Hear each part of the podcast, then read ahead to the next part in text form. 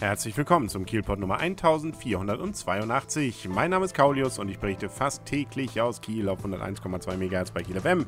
Morgens um 7, wie mittags um 12 und rund um die Uhr auf kielpot.de. Sportlich ging es wieder zu an diesem Wochenende. Unter anderem bei Holstein Kiel, beim THW, bei den Canes und auch auf dem Wasser beim Entenrennen doch der Reihe nach.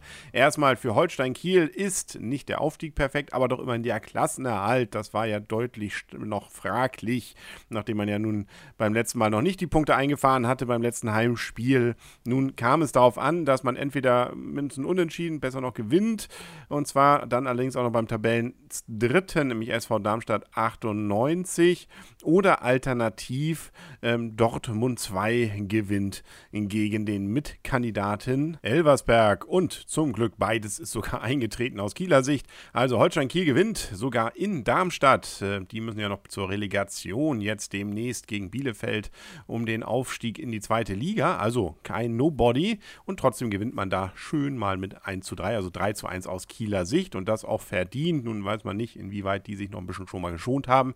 Da war nämlich in der Liga bei denen nichts mehr zu holen. Macht ja nichts. Also ist trotzdem auf jeden Fall ein schönes Spiel wo gewesen. Und auch ein gerechter Sieg mit Toren von Hartmann, Siedschlag und noch eins von Haider. Ja, also dritte Liga, das heißt also wieder Spitzenfußball, der uns in Kiel erwartet, auch in der nächsten Saison. Herzlichen Glückwunsch zum Klassenerhalt.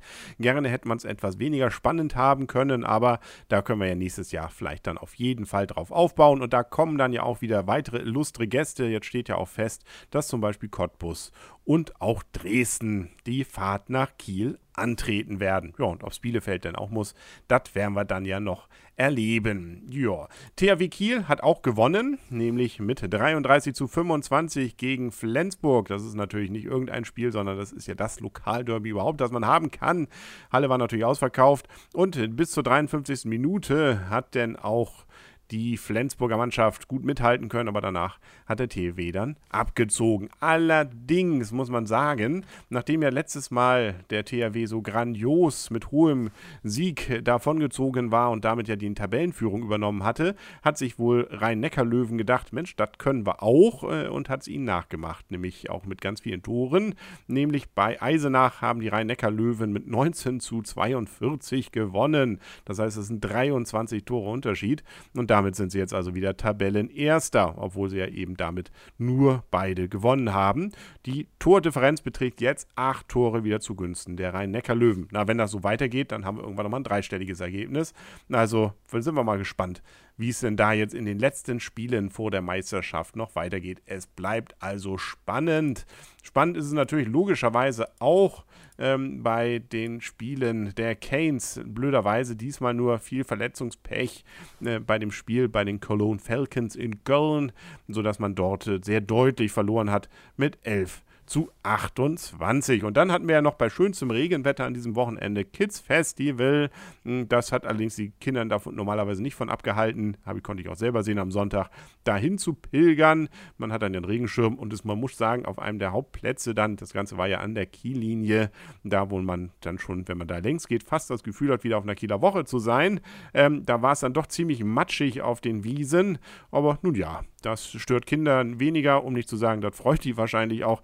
Ich bin da ja immer so ein bisschen skeptisch bei diesem Festival, weil das ja doch sehr markenbezogen ist. Ich weiß natürlich auch, anders lässt sich sowas wahrscheinlich einfach nicht finanzieren. Aber da merkt man dann auch wieder, was für eine schöne Sache die Spiellinie während der Kieler Woche ist. Jo, ansonsten, wie gesagt, viele glückliche Kinder, die im Match gespielt haben. Und äh, dann gab es natürlich eben auch noch das Entenrennen. Das gehört da ja immer dann mit dazu. Ganz viele Enten, um nicht zu sagen, es waren, glaube ich, wieder äh, 10.000 sind auf die Reise gegangen, einige dann auch schön geschmückt und äh, am Endeffekt konnten natürlich sich wieder alle nur Gewinner fühlen. Einmal die, die dann mit den Enten auch gewonnen haben, aber natürlich auch die, die davon dann profitiert haben, nämlich das Antonius Haus in Emschnagen mit einem Erlös von 65.000 Euro kann man da sicherlich dann auch mit dieser Spende eine ganze Menge anfangen. Trotz Regenwetter war dann auch die Kiellinie gut gesäumt, um dem Rennen beizuwohnen, obwohl man ja, muss man jetzt sagen, wenn man nicht gerade eine ganz prägnante Ente hat, da jetzt gar nicht so viel sehen kann. Man muss dann schon sehr genau erkennen und hingucken, ob man da irgendwas Kielpot wiedererkennt. Aber im Endeffekt wird man dann ja auf entenrennen-kiel.de einfach mal vergleichen können, ob die eigene Ente denn nun vorne mit dabei war bei den Gewinnerenten.